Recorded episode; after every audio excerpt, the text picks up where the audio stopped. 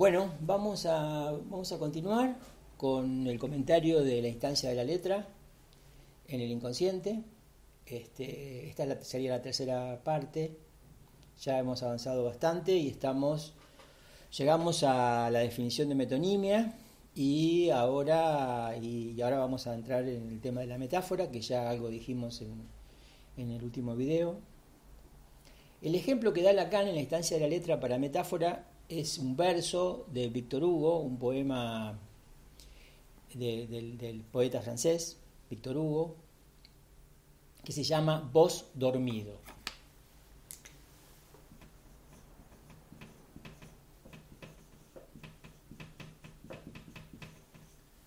Vos es un personaje bíblico, ustedes lo van a encontrar en el Antiguo Testamento. Eh, creo que deben conocer la historia de vos aunque sea relatada sintéticamente. Eh, el poema está, el poema entero está en, el, drive, ustedes lo van a encontrar en la bibliografía que corresponde a esta unidad. Eh, yo recomiendo que lo lean y van a ver cómo de ese, de ese poema, que tiene alguna extensión, de ese poema este, se extrae como ejemplo de metáfora este verso, que dice así, su gavilla no era vara ni tenía odio. Em, esta, metáfora, por supuesto, remite al personaje, que es, vos. Eh, y bueno, Lacan hace un, extenso, análisis de esta, de esta metáfora para sacar el concepto de metáfora, ¿no? Hay, un, hay una hay una teoría de la metáfora en Lacan, es importante, yo entiendo que es muy importante esta teoría de la metáfora en Lacan, por eso que hay que trabajar el tema de la metáfora, lo vamos a hacer. Eh, hay que trabajar eh, la, teoría de la metáfora en Lacan porque desde, Aristóteles, desde Aristóteles, ¿no? Este, tal vez antes se, discute qué es la metáfora, cómo se explica este, lo que es una metáfora y cómo se la define. Y y hay distintas teorías sobre la metáfora. Vamos a ver cómo Lacan discute inclusive con un autor que se llama Perelman, que hizo un tratado de la argumentación donde él da también su teoría de la metáfora y Lacan da la propia. ¿no? En contraste y en diferenciación y diferenciándose de la teoría de Aristóteles, de la teoría de, Perelman. Lacan tiene una teoría propia de la metáfora y es una teoría que tiene mucho que ver con el discurso del psicoanálisis. ¿no? Es afín, podríamos decir así, al discurso del psicoanálisis. Yo insisto en decir de que se aprende mucho cuando se contrastan cosas, es decir, que si yo diera la teoría de la metáfora en Lacan y ya por ahí este, no se entendería verdaderamente cuál es su especificidad, cuál es su, su, punto clave, su rasgo clave, y si surge ese rasgo clave cuando se contrasta con otras teorías de la metáfora que Lacan, por supuesto, desecha porque prefiere la suya, obviamente. Entonces, Vamos a empezar lentamente, vamos a empezar con el texto, yo voy a ir comentando cosas para que ustedes este, se orienten en la lectura y también en la introducción de este tema importantísimo que es la metáfora. Esa discusión con Perelman existe en un texto que se llama La metáfora del sujeto, ¿no? y que diría que después del comentario de la instancia de la letra vamos a continuar con eso. Entonces, Lacan propone como ejemplo de metáfora eh, esta que está en el pizarrón, su cabella no era ni tenía odio, Dice haberla extraído de un diccionario, no haberla elegido especialmente, cosa que podríamos poner en duda, porque es una metáfora muy interesante y van a ver por las consecuencias que tiene y la interpretación que se puede hacer de esta metáfora. Inmediatamente, ¿no es cierto? Lacan va a hablar de la poesía moderna este, y de la escuela surrealista, después de haber simplemente introducido esta metáfora como ejemplo de metáfora. ¿Por qué va a hablar de la poesía moderna y de la escuela surrealista? Porque Lacan allí va a e, exponer, si se quiere, ¿sí? La, teoría o la definición o la concepción de metáfora de la poesía moderna y de la escuela surrealista, especialmente de la escuela surrealista, para decirnos de que en realidad esta mm, doctrina es falsa. Entonces vamos a ver primero cuál es la doctrina, cuál es el concepto de metáfora para la escuela surrealista, y después vamos a ver por qué es falsa, en el sentido de que ¿qué, otra cosa propone Lacan? ¿no? ¿Qué otra concepción de metáfora propone Lacan? Dice así, Lacan. Digamos que la poesía moderna y la escuela surrealista nos han hecho dar aquí un gran paso, demostrando que toda conjunción de dos significantes, toda conjunción de dos significantes sería equivalente para constituir una metáfora. Es decir, poner juntos dos significantes sería, ¿no? sería este, la forma de eh, constituir una metáfora. Y agrega, si la condición de la mayor disparidad de las imágenes significadas no se exigiese para la producción de la chispa poética, dicho de otra manera, para que la creación metafórica tenga lugar. Es decir, nos hubieran dado, nos, hubieran hecho hacer un gran paso si solo se hubieran restringido a la conjunción de dos significantes para la metáfora. Pero, ¿no? Hay una condición, ¿no? que Lacan la nombra como la mayor disparidad de las imágenes significadas se exige eso, ¿no? ¿Para qué? Para que haya chispa poética, para que la creación metafórica tenga lugar. Ciertamente, ¿no? Se entiende, hubiera sido un gran paso si no estuviera esa condición. ¿no? Ahora bien, el tema es que está esa condición. Continúa. Ciertamente, esta posición radical se funda sobre una experiencia llamada de escritura automática, ¿no? que es este, lo que practicaban los surrealistas para crear poesía surrealista que no habría sido intentada sin la seguridad que sus pioneros, la escritura automática, no habría sido intentada sin la seguridad que sus pioneros tomaban del descubrimiento freudiano, pero sigue estando marcada de confusión porque su doctrina es falsa. Es decir, los surrealistas dicen tomar de Freud, del descubrimiento de Freud, la escritura automática, este, y este, esa escritura automática da lugar a esta doctrina, concepción de la metáfora, que Lacan dice que es falsa. ¿Por qué? Porque se pone esta condición. La condición, obviamente, ustedes ya pueden leer eso, entenderlo, ¿no? Es como, es, la condición que es, es que se, se inmiscuye lo imaginario en la, en la, definición de la metáfora de los surrealistas, ¿no? Porque dice la mayor condición de la, la disparidad de las imágenes significadas se exige, ¿no? Se exige disparidad de imágenes, ¿no? Cosa que Lacan dice, esto para él, ¿no? No tiene nada que ver con la metáfora. Entonces acá, acá viene la, definición de la metáfora de Lacan, ¿no? En contraste con esta definición de los surrealistas, y dice, la chispa creadora de la metáfora no brota por poner en presencia dos imágenes, es decir, dos significantes igualmente actualizados. ¿no? Fíjense que acá está el tema de imagen y significante, ¿no? y está el tema de los dos presentes, los dos actualizados dice Lacan, brota entre dos significantes, la metáfora, ¿no? Brota entre dos significantes de los cuales uno se ha sustituido al otro, tomando su lugar en la cadena significante, mientras el significante oculto sigue presente por su conexión metonímica con el resto de la cadena. Entonces ahí estaría la definición de la metáfora de Lacan, ¿cierto? La chispa creadora de la metáfora surge cuando entre dos significantes, uno sustituye al otro tomando su lugar en la cadena significante, ¿no?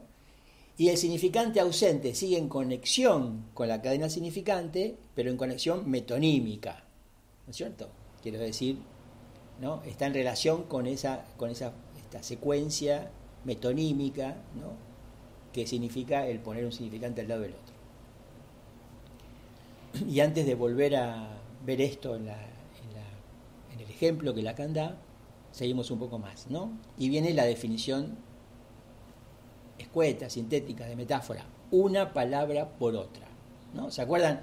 La definición de metonimia era, ¿no es cierto?, una conexión de palabra a palabra, y acá es una palabra por otra, ¿no? Está bien marcada la cuestión de la sustitución, es decir, se trata de dos significantes, pero que uno sustituye al otro, y el sustituido desaparece de la cadena. Esa es la idea una palabra por otra. Tal es la fórmula de la metáfora, dice. Y si sois poeta, produciráis como, como por juego un surtidor continuo, incluso un bello tejido deslumbrante de metáforas, ¿no? Bueno, etcétera. ¿no? Ahí, ahí Lacan este, este, tiene algunas consideraciones sobre la poesía que no sé si en este momento nos, nos sirve. ¿no? Entonces, un, una palabra por otra, ¿no? Está marcada la sustitución, ¿no? Bien, acá en esta metáfora, ¿no? Su gavilla no era bala ni tenía odio, ya explicamos, gavilla en realidad es un este, es, un, es, haz de espigas, es un, es un acto de semillas, es un, es un depósito, pequeño depósito de semillas, eso, eso, esa es la definición de gavilla, ¿no?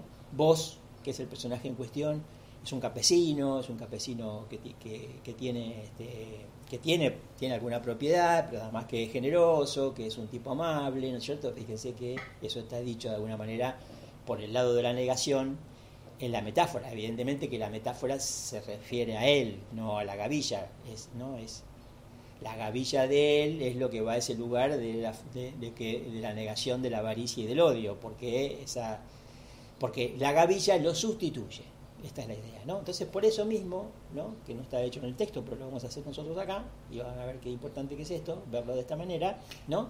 Vamos, hacemos una raya debajo de gavilla y ponemos justamente vos. Es decir, gavilla sustituye a vos, ¿no? Incluso podríamos decir su gavilla sustituye a vos, ¿no? ¿Cuál es la función del su? Bueno, el su es justamente la marca en, la, en el enunciado, ¿no? El enunciado es su gavilla no era van ni tenía odio, ¿no? Es decir, para que haya en juego una metáfora, para saber que hay en juego una metáfora, tenemos que encontrar dónde está eh, la marca en el enunciado, ¿no es cierto?, de que ahí se ha producido una sustitución. Y la marca es el su, ¿no es cierto? No es lo mismo si yo digo la gavilla no era para ni tenía odio, yo digo su gavilla no era para ni tenía odio. El su es lo que nos conecta directamente con vos y lo que está indicando de que gavilla ha ido al lugar de vos en la cadena significante. Vos va a estar ausente, pero no va a dejar de estar de, de alguna manera, aunque esté ausente de la cadena significante, presente. Presente, esa ausencia lo hace presente, como dice Lacan, en conexión metonímica con la cadena significante. Entonces está claro, los significantes son gavilla, ese significante que sustituye a vos. ¿No? Después vamos a ver un poco más esto más formalmente, lo vamos a ver, vamos a ver según cómo avanza Lacan con este, con este tema. ¿no? Bien. Entonces vamos al texto para ir explicándolo según cómo Lacan introduce los elementos. ¿no? Fíjense que lo dice al, estilo de Lacan, pero bueno, podemos este, descifrarlo con un poco de paciencia y, cuidado y relecturas, ¿no? efectivamente.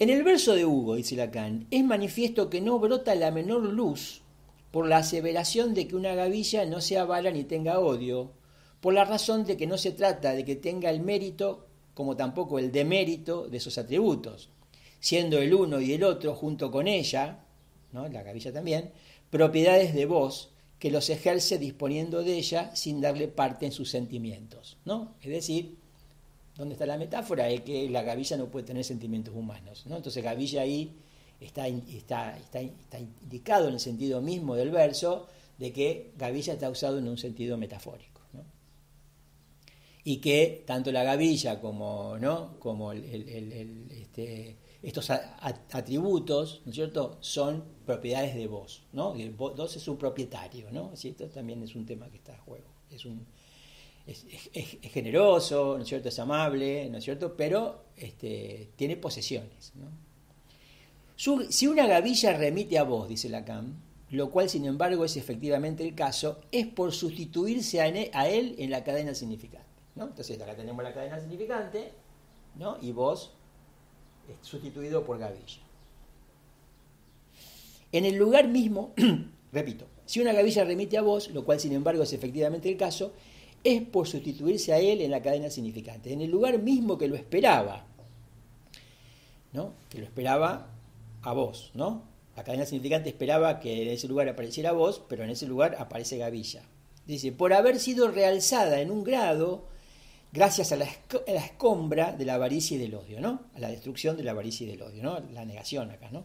Pero entonces es de vos de quien la gavilla ha hecho ese lugar neto, relegando como lo está ahora en las tinieblas del fuera, a vos, ¿no? Donde la avaricia y el odio lo alojan en el hueco de su negación, ¿no?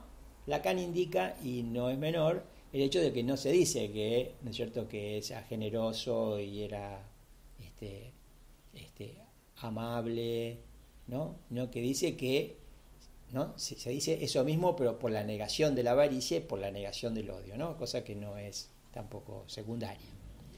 Pero una vez que su gavilla, y está en bastardilla el su, ¿no? Importante, una vez que su gavilla ha usurpado así su lugar, el lugar de vos, vos no podrías regresar a él, ya que el frágil hilo de la pequeña palabra su que lo une a él es un obstáculo más para ligar ese retorno con un título cualquiera de posesión, ¿no? Digo, era alguien que tenía posesiones, que lo retendría en el seno de la avaricia y del odio, ¿no? Si cualquiera que posee, por más generoso que sea, siempre tiene una posesión y esa posesión, ¿no es cierto? Este, tiene algo de, de, incluye algo de avaricia, si se quiere, ¿no? Su generosidad, que efectivamente lo era vos, afirmada, se ve reducida al menos que nada por la munificencia de la gavilla, ¿no? La generosidad de la gavilla, ¿no? Que por haber sido tomada de la naturaleza no conoce nuestra reserva y nuestros rechazos. E incluso en su acumulación, ¿no es cierto?, la naturaleza sigue siendo pródiga para nuestra medida. Sigo, sigo porque ven que se puede explicar el texto y es importante.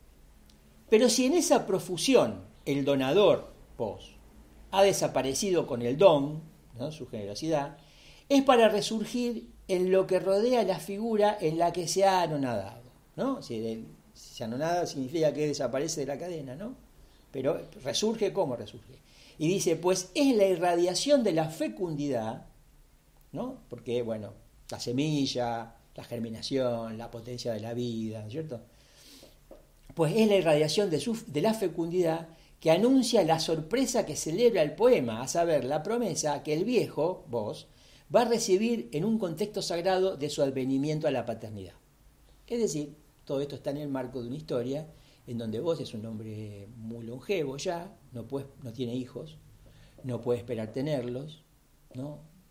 Una noche dormida, pues se llama vos dormido, ¿no? Se le acerca una moravita, una, una, una mujer joven, ¿no? Y queda embarazada, ¿no?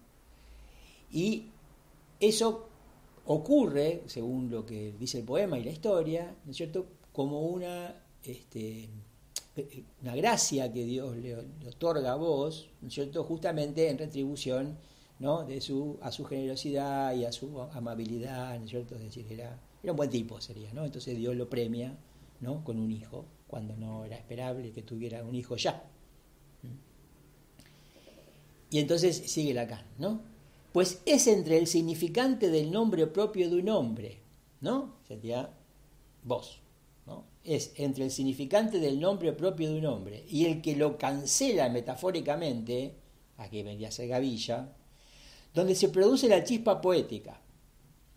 Aquí tanto más eficaz para realizar la significación de la paternidad, cuanto que reproduce el acontecimiento mítico en el que Freud reconstruyó la andadura en el inconsciente de todo hombre del misterio paterno. Es decir,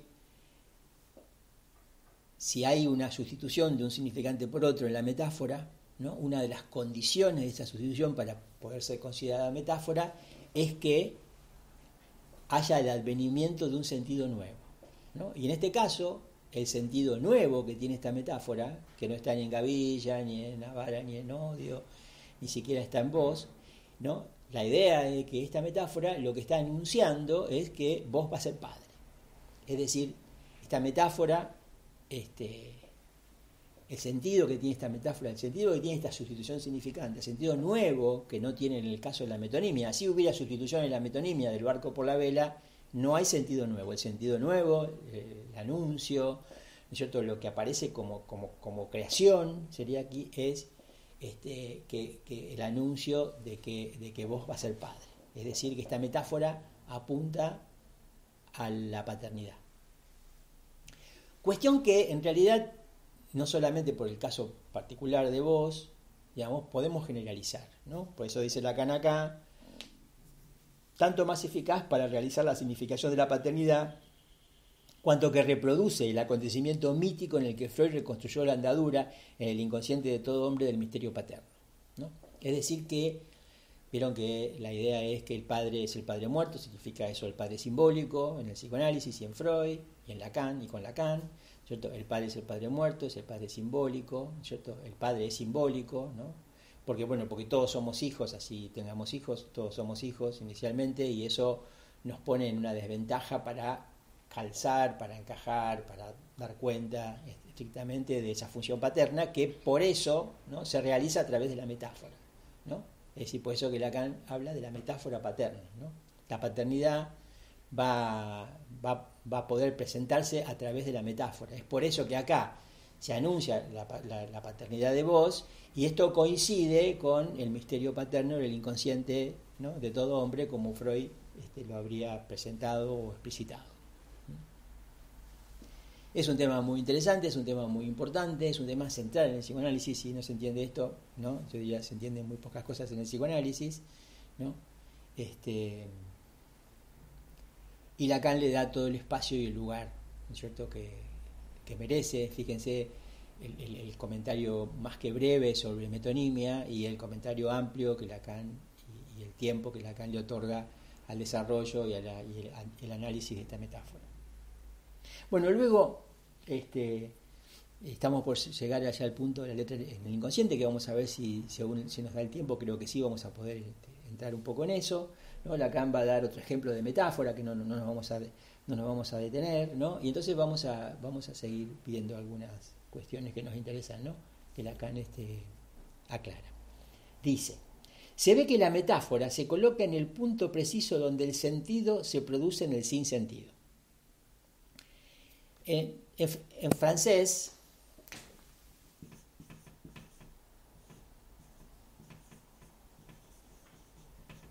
¿no es cierto?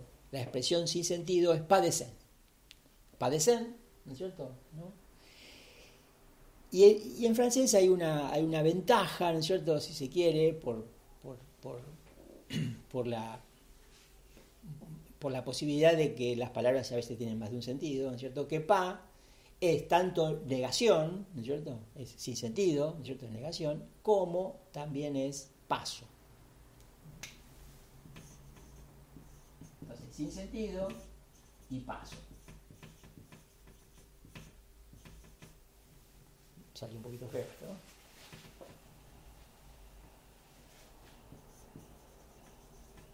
Sin sentido y paso, ¿no? Entonces, por eso dice Lacan se ve que la metáfora se coloca en el punto preciso donde el sentido se produce en el sinsentido. Es decir, en ese paso del cual Freud descubrió que traspasado a contrapelo da lugar a esa palabra que en francés es le mot, ¿no? por excelencia palabra o frase ingeniosa, la palabra que no tiene aquí más patronazgo que el significante del espíritu o ingenio, donde se toca el hecho de que es su destino mismo lo que el hombre desafía por medio de la irrisión del significante. Quiere decir, acá enseguida Lacan pasa de la metáfora, ¿no es cierto?, el sentido que se produce en ese sentido, al chiste, ¿no? A lo que es el, el Witz en, en, alemán, no es cualquier chiste, es un chiste hecho, ¿no es cierto?, con los significantes, con la estructura significante, ¿no? ¿Por qué? Porque efectivamente no tiene ningún sentido decir su gavilla no la vaga ni tenía odio, ¿no? Si, la verdad que la gavilla no puede tener sentimientos, ¿no? Bueno, pero se produce en este sinsentido un sentido, ¿no? Hay un paso de sentido ¿no es cierto?, en este sinsentido, por eso padecen, ¿no? Y este, esto es también el mismo mecanismo que haría lugar o que hace lugar al chiste, ¿no?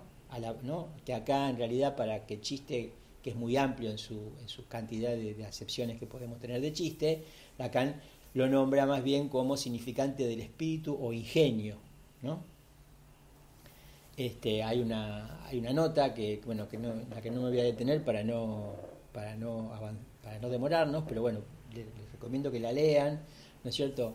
Ahí es una nota sobre el término alemán Beats, ¿no es cierto? Tenemos, nosotros tenemos en español este, un, un, autor que es Baltasar Gracián, que escribió un tratado sobre el ingenio, ¿no? Sobre justamente, es, este, es lo que llama Lacan, ¿no es cierto? El, el, el, significante del espíritu o del ingenio, ¿no? Y, es, y ese, ese, ese, es el concepto que, no, que nos interesa este, rescatar ¿sí? de, eh, de, este tema, de cómo, cómo ocurre que hay un, hay un este, este, hay, un, hay un sentido que se produce en el sinsentido. Bueno. Eh, y dice Lacan, ¿no? y advierte, ¿no cierto?, que, ¿no cierto?, este, reírse del significante, este, ¿no? Este, no por el chiste, sino reírse en el sentido de, no atender al significante, ¿no? De esa manera uno desafía su destino, es decir, quiere decir que el destino nuestro, si, hay algo que se puede llamar destino, ¿no? aquello digamos que nos marca y que nos, nos, marca y son marcas de las que este, no podemos desentendernos, si se quiere, ¿no? como por ejemplo el nombre que nos ponen cuando, cuando nacemos, etcétera, ¿no? este, o, el nombre que nos viene simplemente porque es el nombre que tenemos por la familia, ¿no? el apellido, lo que llamamos el apellido, ¿no? Ahí hay algo del destino para cada uno y eso es función significante y eso se articula el resto de los significantes que nos determinan y este y entonces bueno la verdad que este, darle la espalda a esto reírse de esto o bueno o, simplemente no, no tenerlo en cuenta es, es, un es un este es un problema ¿no? Eh, como anécdota puedo contar de que, de que Lacan cierto tenía este, tenía por supuesto alumnos, personas alrededor con las que trabajaba, y él atendía muy mucho a cómo, cuál era su nombre y apellido, ¿no? Cuál era su nombre y apellido, este, y, aparentemente era bastante insistente con esto, ¿no? Y, hacía juegos de palabras, ¿no? Era bastante insistente en hacer juegos de palabras con los apellidos de estas personas que, trabajaban con él. Indicando cierta característica que ya habría en esa marca que el apellido este, ¿no? le, imprimía a esas personas, ¿no es cierto? Y, que eso era algo que, ellos tenían que tener en cuenta y que acá también tenía en cuenta, y eran, son marcas de las que no, no, no este, tienen mucha incidencia, mucha importancia en la vida de las personas. Bueno, después hay una hay una referencia, digamos, a la, censura y a la, posibilidad de la, de la escritura, este, de la escritura, este, la referencia a un autor se llama Leo Strauss, que escribió sobre este, la relación del arte de escribir con la persecución, por el tema de la censura social, por el tema de la censura respecto de la, de la verdad del deseo, ¿no es cierto? Bueno, ahí ustedes pueden ir a verlo, no, no es específicamente un tema que tenga que ver con la metáfora en este caso, ¿no? Y entonces así es como termina Lacan el punto, dice, sin duda la letra mata, como dice, ¿no? Se vuelve el tema de la letra, ¿no? Como dicen cuando el espíritu vivifica. Esto es este esto está en la Biblia, ¿no? Pueden ir a verlo. Epístola en este momento no recuerdo, pero bueno, ¿no? Es este es la marca entre el judaísmo y el cristianismo, ¿no es cierto? El espíritu queda del lado del cristianismo, la letra queda del lado del judaísmo. Este, pero bueno, no es una referencia que ustedes pueden buscar y seguramente la van a entender prontamente. Pero bueno, acá Lacan vuelve sobre el tema de la letra. ¿no? Sin duda la letra mata, como dicen, cuando el espíritu vivifica. No lo negaremos, habiendo tenido que saludar aquí en algún sitio a una noble víctima del error de buscar en la letra, pero preguntándonos pero preguntamos también, ¿cómo viviría sin la letra del espíritu? Las pretensiones del espíritu, sin embargo, permanecerían irreductibles si la letra no hubiese dado pruebas de que produce todos los efectos de verdad en el hombre, sin que el espíritu intervenga en ello lo más mínimo. ¿no? Esta revelación, dice Lacan, fue a Freud a quien se le presentó y su descubrimiento lo llamó el inconsciente. ¿no? Por eso la instancia de la letra en el inconsciente. Bueno, con esto estaríamos terminando el punto 1 este, el sentido de la letra, que ven que queda, el final de este punto queda en el, en el tema de la metáfora, bien, bien trabajado, abundantemente trabajado por Lacan, ¿no? Y podemos decir que este, lo que lo que continúa, la letra en el inconsciente, voy a borrar, porque vamos a necesitar el pizarrón para otros términos.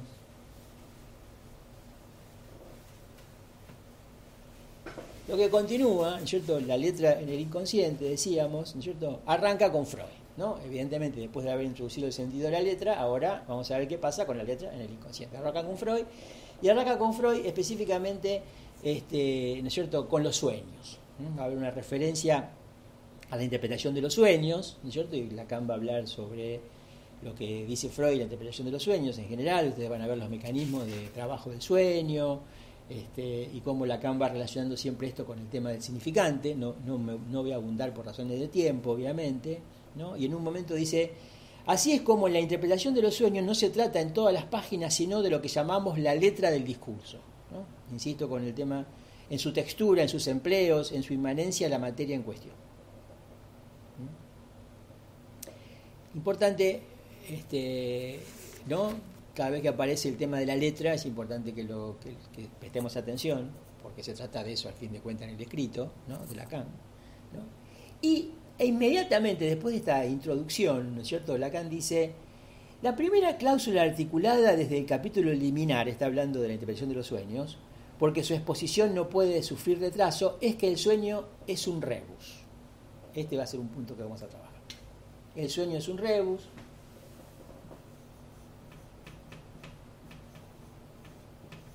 Esa es la palabra, ¿no? Que este, es, una, definición de Freud, que el sueño es un rebus. Y Freud estipula acto seguido que hay que entenderlo, como dije, al pie de la letra, lo cual se refiere a la instancia en el sueño de esa misma estructura literante, dicho de otra manera fonemática, significante, donde se articula y se analiza el significante en el discurso. Bien.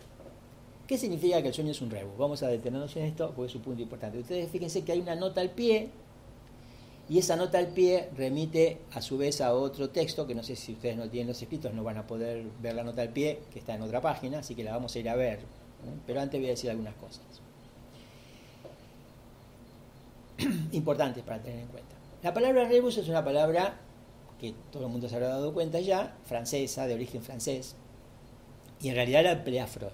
Pero que Freud emplee la palabra rebus no significa efectivamente que Freud esté usando una palabra francesa. Porque, así como ocurre en nuestra lengua, en el alemán, rebus es una palabra que el alemán ha incorporado como una palabra propia. El tema es que rebus es de difícil traducción. Cuando llegó a, los traductores este, al español, entonces decidieron que, se podía traducir por jeroglífico. ¿no? Jeroglífico en realidad no es exactamente, ¿no?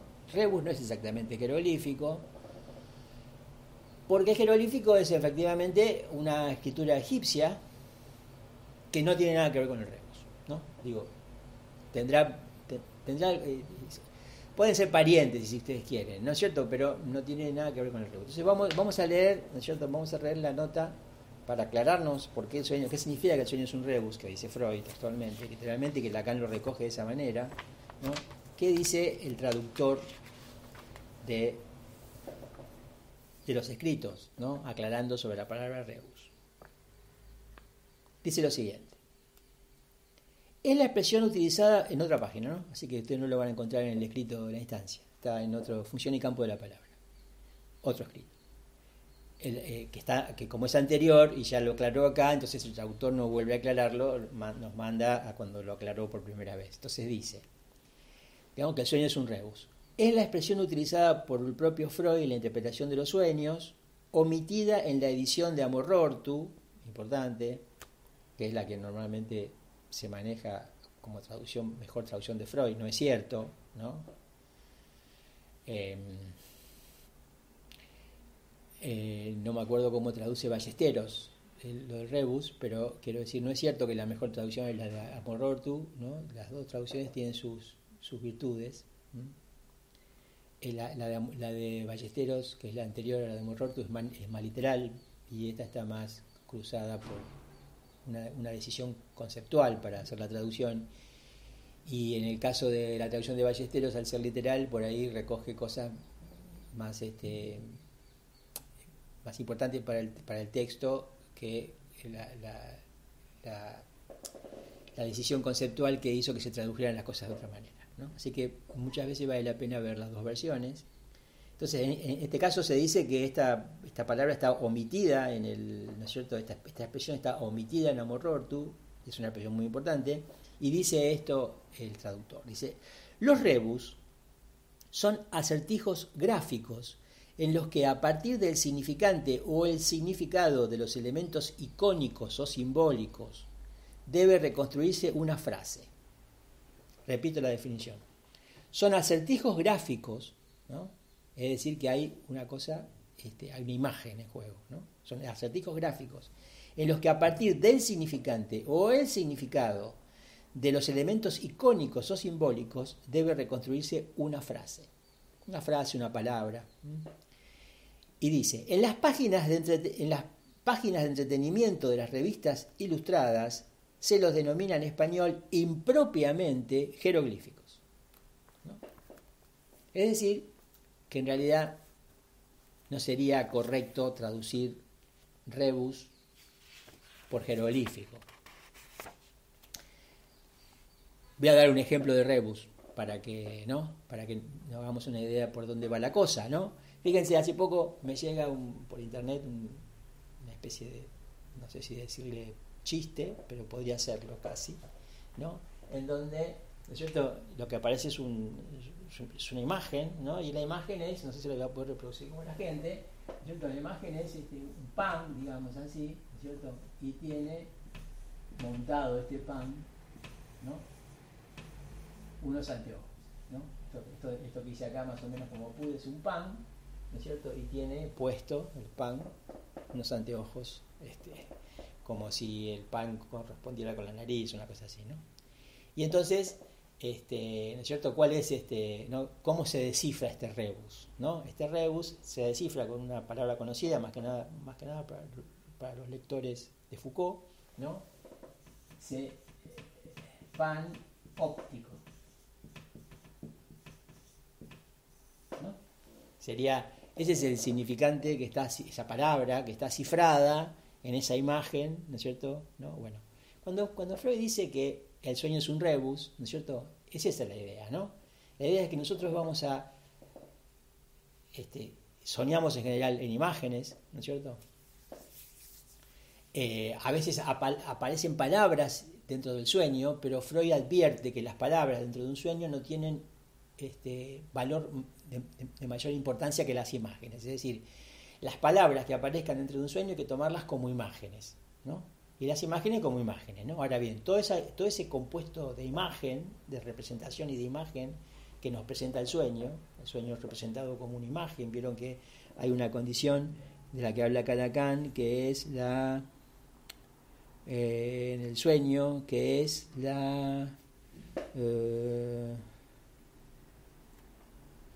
la consideración de la representabilidad, una cosa así era, ¿no? es decir, que el sueño se tiene que poder representar. Bueno, la idea es que si el sueño es un rebus, significa que ese sueño, cuando es descifrado, ¿no es cierto?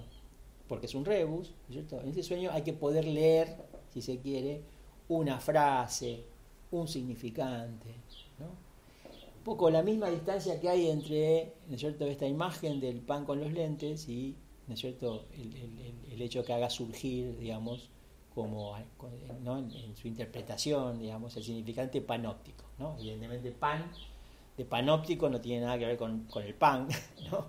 tiene que ver con la totalidad, ¿no? tiene que ver con una cosa de totalidad. Pan significa todo, ¿no es cierto? Este, pandemia significa que este virus nos afecta a todo, a todo el mundo, ¿no? a todos y no tiene nada que ver con el. Pero el significante, ¿no? la imagen del pan y el, sonido pan, que es la palabra que le corresponde a esa imagen, ¿no? puede, ya sin que tenga más nada que ver con el pan como alimento, ¿no? se, se, pone en juego para construir pan óptico. ¿no? Obviamente los lentes ¿no? que tienen que ver con algo óptico. Bueno, eh, creo que está suficientemente aclarado, ¿no? Es decir, es, es lo mismo que veíamos, por ejemplo, a partir de la conferencia de lo simbólico, lo imaginario y real de Lacan, cuando hacía la combinatoria de los, ¿no? de, de, de las tres letras de, este ternario, de esta estructura, en donde había un momento donde se producía esa interversión, ¿no es cierto? Esa interversión que era una inversión, y entonces donde algo que se presentaba como imaginario podía ¿no? invertir la relación entre imaginario y simbólico ¿no? y hacer que el sueño, este, este, que en el sueño se dieran, ¿no es cierto?, se perdieran fuerza sus, su, presentación imaginaria para hacer pasar simbólicamente los significantes que están en juego, que es lo que nos interesa en lo que Lacan llama justamente ¿no es cierto? el desciframiento. ¿no? Lacan dice, el analista no decodifica, ¿no? no hay una tablita de símbolos, ¿no? ¿No? no decodifica, sino que el analista descifra. Y esto es lo que está puesto en juego también en el hecho de que el sueño sea un rebus.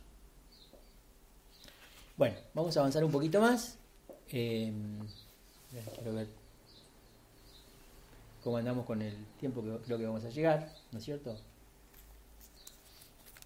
Bueno, por supuesto que Lacan va a hablar de, va a tratar de, articular cómo lo que dice Freud sobre los mecanismos de formación del sueño, trabajo del inconsciente, trabajo del sueño, ¿no es cierto? A partir del inconsciente y como lo describe Freud con la estructura del lenguaje, las leyes del significante, ¿no es cierto? Este, como leyes del inconsciente. Y llegado a un punto, ¿no es cierto?, donde me salteo algunas este, cuestiones que también son importantes, ¿no? Lamento no poder detenerme más, como por ejemplo el hecho de que Lacan separe psíquico e inconsciente, ¿no? Vieron, hay una cosa importante ahí porque nosotros este, estamos psicológicamente acostumbrados a decir está lo psíquico y lo somático, ¿no? Entonces están, las, por ejemplo, las afecciones psicosomáticas, que es que lo psíquico influye sobre lo somático. ¿no?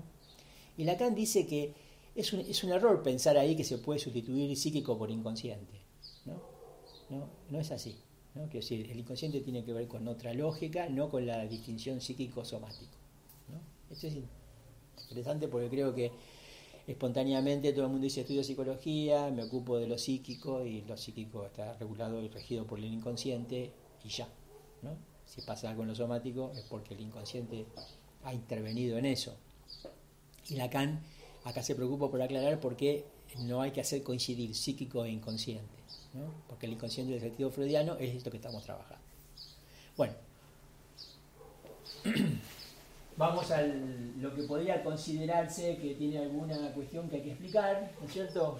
Que tal vez en 10 minutos más lo pueda resolver lo que, lo que, lo que hay que considerarse, lo que hay que considerar eh, eh, cómo, cómo, Lacan traduce toda esta distinción que ha hecho, metáfora, metonimia, eh, partiendo, se sabe ya del algoritmo este, que reconoce a Saussure, que lo reconoce a Saussure como fundante de la lingüística estructuralista, como, como, cabeza este, en, lo que se llama la ciencia conjeturales, digamos, en términos de ciencia moderna y cómo de ese algoritmo Lacan va a extraer un álgebra para plasmar ¿no? con letras, si se quiere, su concepción de las leyes del lenguaje, de las leyes del inconsciente, ¿no es cierto? y de la función del significante. Entonces, dice Lacan, se trata pues de definir la tópica de ese inconsciente. ¿no? Después de haber introducido el inconsciente con Freud a partir de la, de la interpretación de los sueños y las formaciones del inconsciente en general, y haber puesto en relación esto con la estructura del lenguaje. Se trata de definir la tópica de ese inconsciente, digo que es la misma que, se que define el algoritmo. ¿no? Que decir, la tópica del inconsciente, la en este caso, ¿cierto? dice, es la misma que la que define el algoritmo S sobre S. Lo que éste nos permitió desarrollar en cuanto a la incidencia del significante sobre el significado permite su transformación en, es decir, lo que este algoritmo permite de ver cómo incide el significante en el significado, lo vimos a lo largo del comentario y ya lo que ha hecho Lacan varias páginas antes, dice que este algoritmo se puede transformar en esto, ¿no? Y vamos a escribirlo acá. Es una escritura funcional, ¿no? Digo, todo el mundo que hizo un poquito de escuela de matemática en la escuela sabe que así se escribe una función, ¿no? Es una es algo que Lacan utiliza, que está tomando de, la escritura matemática, ¿no?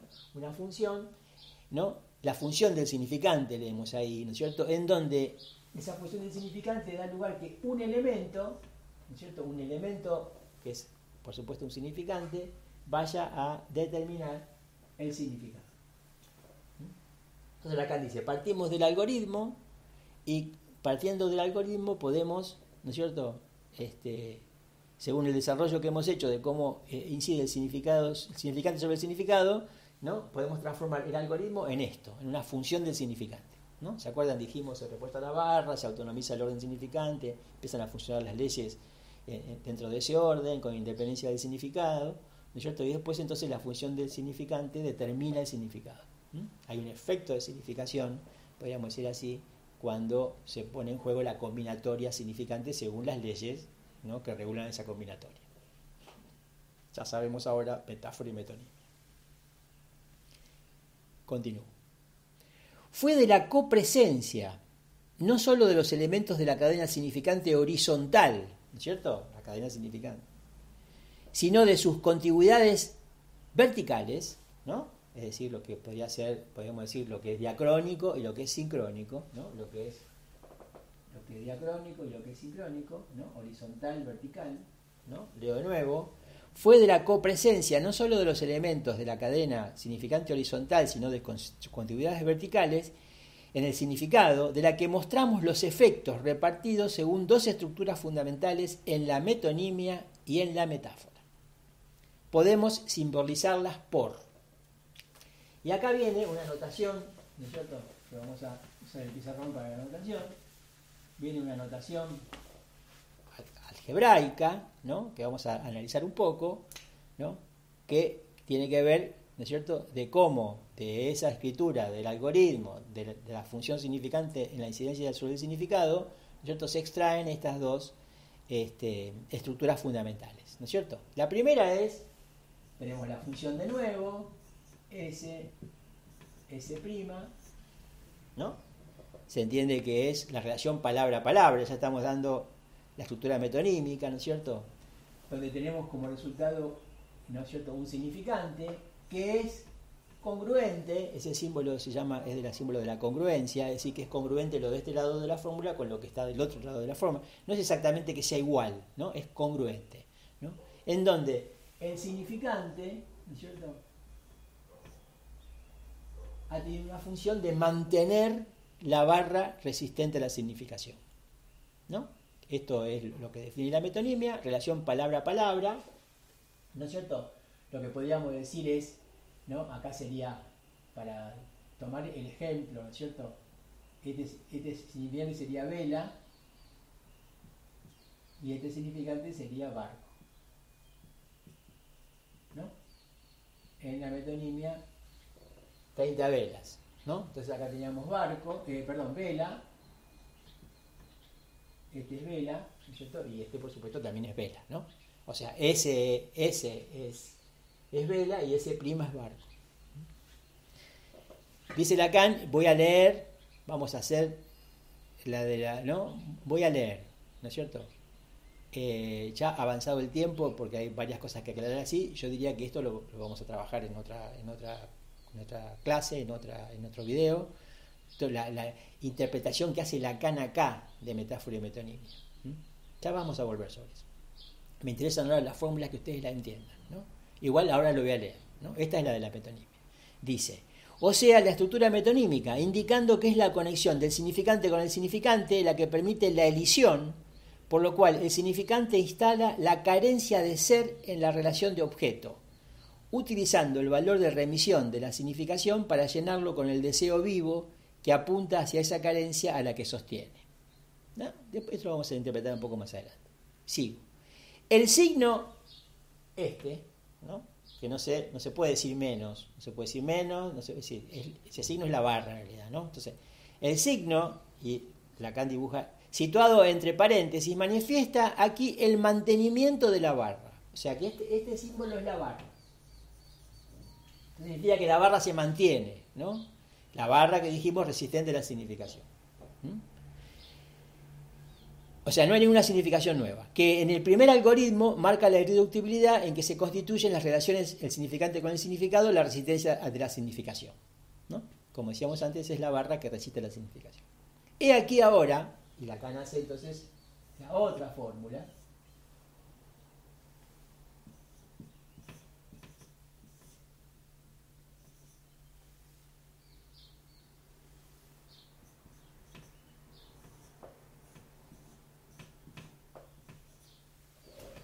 La otra fórmula, ¿cómo se lee? La función del significante, la sustitución de un significante por otro. Obviamente, este, este, significante es gavilla y este significante es vos. ¿No? Este es gavilla y este es vos, ¿no? ¿Este cuál es? Este es vos, ¿no? Entonces, sería un significante sustituye a otro, ¿no es cierto? Y ese significante que fue sustituido, ese significante es congruente con que el significante atraviese la barra y pase al lugar del significado. Que es lo que habíamos mostrado antes cuando pusimos la barra abajo de gavilla y pusimos a vos debajo de gavilla, debajo de la barra. ¿Mm? Dice Lacan, la estructura es aquí ahora, ¿no es cierto? Y escribe esta fórmula, ¿no? La función del significante, donde un significante sustituye a otro, ese significante es congruente con que ese significante, vos, este, vos, ¿no? Atraviese la barra y vaya al lugar del significado. La estructura metafórica, indicando que es en la sustitución del significante por el significante donde se produce un efecto de significación, que es de poesía o de creación. Dicho de otra manera, de advenimiento de la significación en cuestión. Por eso que ahora se atraviesa la barra resistente de la significación. El, el, signo este, colocado entre paréntesis, manifiesta aquí el franqueamiento de la barra y el valor constituyente de ese franqueamiento para la emergencia de la significación. este franqueamiento expresa la condición del paso del significante al significado, ¿no? Cuyo momento señalé más arriba confundiéndolo provisionalmente con el lugar del sujeto. ¿no? En su momento dijimos que, ¿es cierto? que lo que va debajo de la barra del significante, ¿no? el significante, la barra, lo que va debajo es el sujeto, porque el significante representa el sujeto para otro significante. ¿no? Esto habíamos explicado porque Lacan había confundido ¿no? la cuestión con el sujeto. Bueno, la metáfora es metáfora del sujeto siempre. ¿no? Entonces, este franqueamiento expresa la condición de paso del significante al significado cuyo momento señalé más arriba, confundiéndolo provisionalmente con el lugar del sujeto. Y hay una nota al pie donde Lacan aclara, ¿no es cierto? S prima, ¿no? S prima y S prima, ¿no? Acá tenemos S prima es barco en la metonimia y S prima es gavilla en la metáfora, ¿no? Entonces dice la nota. S prima designa en el contexto el término productivo del efecto significante o significancia, se ve que ese término está latente en la metonimia, porque barco no aparece, está latente en la metonimia, ¿no? El término productivo, ¿no? Patente en la metáfora, ¿no? Fíjense que acá se invierte, ¿no? Está latente en la metonimia, porque ¿no? acá lo que aparece es gavilla, ¿no? Este, por eso que acá lo que, lo que, no está latente, lo que está latente es, vos, ¿no? Porque vos, porque pasa al lugar del significado, ¿no? Y aquí vela, ¿no es cierto? Este, es lo que está patente y barco, ¿no es cierto? Es lo que está latente. Bueno, eh, hay por supuesto muchísimas más cosas para comentar. Ya hemos llegado a un, una cantidad de minutos acumulados en este video que, después a ustedes les va a ser más pesado si sigo le va a ser más pesado reproducirlo y volver a reproducirlo y encontrar las cosas que le interesan escuchar más de una vez. Así que vamos a dejar esto acá, está siempre en la clase de consulta, podemos charlar allí, las grabamos para que los que no puedan conectarse las escuchen. Y bueno, vamos adelante con este acompañamiento y bueno, mucha suerte con esto.